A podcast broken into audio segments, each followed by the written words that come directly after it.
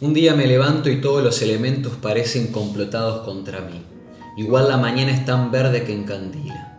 Un gato negro cruza por mi ventana y alguien responde a mi queja diciendo que es 23 de marzo. Se acerca el aniversario del golpe y golpea con furia sobre la casa que convertía en mi refugio. La pantalla sobre la que escribo parece una vidriera de restaurante chino, esas por las que corre el agua sin intervalo. Hace unos años, para esta misma época, me enteré de que tenía VIH. Lo primero que vino a mi mente fue mi mamá y la confirmación de que la historia podía repetirse. Ella desapareció en 1976.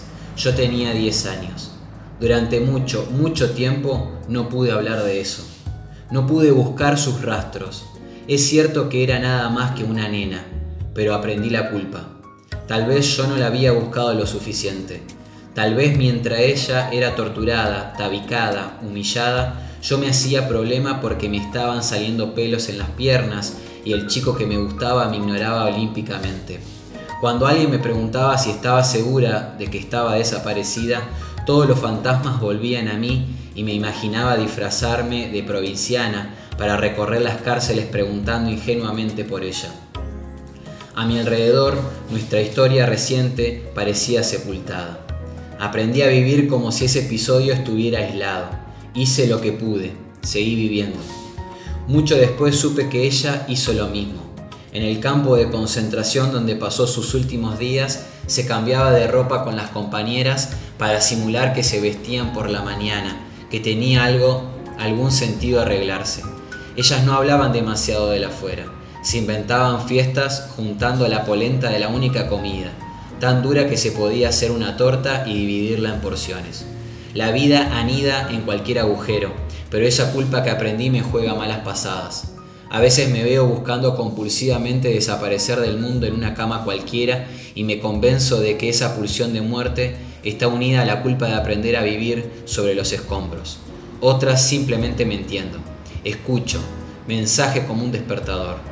Tuve que poner blanco sobre negro, la vida sobre la muerte, para saber que mi oportunidad está ahora y que no hay otra manera de aprender que uniendo los retazos. Un hilo conductor nos une irremediablemente. Ayer planté un ciruelo junto a otro que alguna vez plantó mi abuela. Mi hija me dice que va a ser demasiada la sombra sobre el jardín. Le explico que el árbol viejo algún día se va a secar y que entonces el que plantamos ahora tendrá su lugar de dar la misma sombra.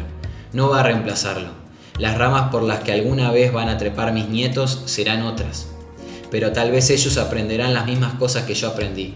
A soñar que soy capitán de un barco desde su copa, que escalé la cima más alta para comer sus frutos, que caerse no es más que un aprendizaje para volver a subir. La vida se me antoja eterna, aunque yo no sea más que un punto en el universo, o menos.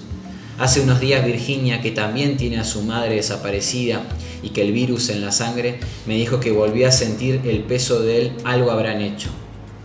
Esa frase que se disparó contra los rebeldes de los 70 y que ella sintió en carne propia cuando le dieron su diagnóstico. Yo lo sentí alguna vez y en realidad creo que es así. Ellos y nosotros algo hicimos y algo estamos haciendo. Tratamos de construir un lugar en el mundo donde no duela tanto la injusticia, donde podamos aprender a vivir sabiendo que en el otro está nuestro propio reflejo. Hoy tengo una sola deuda con la vida, ir a buscar a mi hija y juntas prender una antorcha en Plaza de Mayo contra el olvido y la impunidad, un fuego como el que encendió mamá en mi corazón.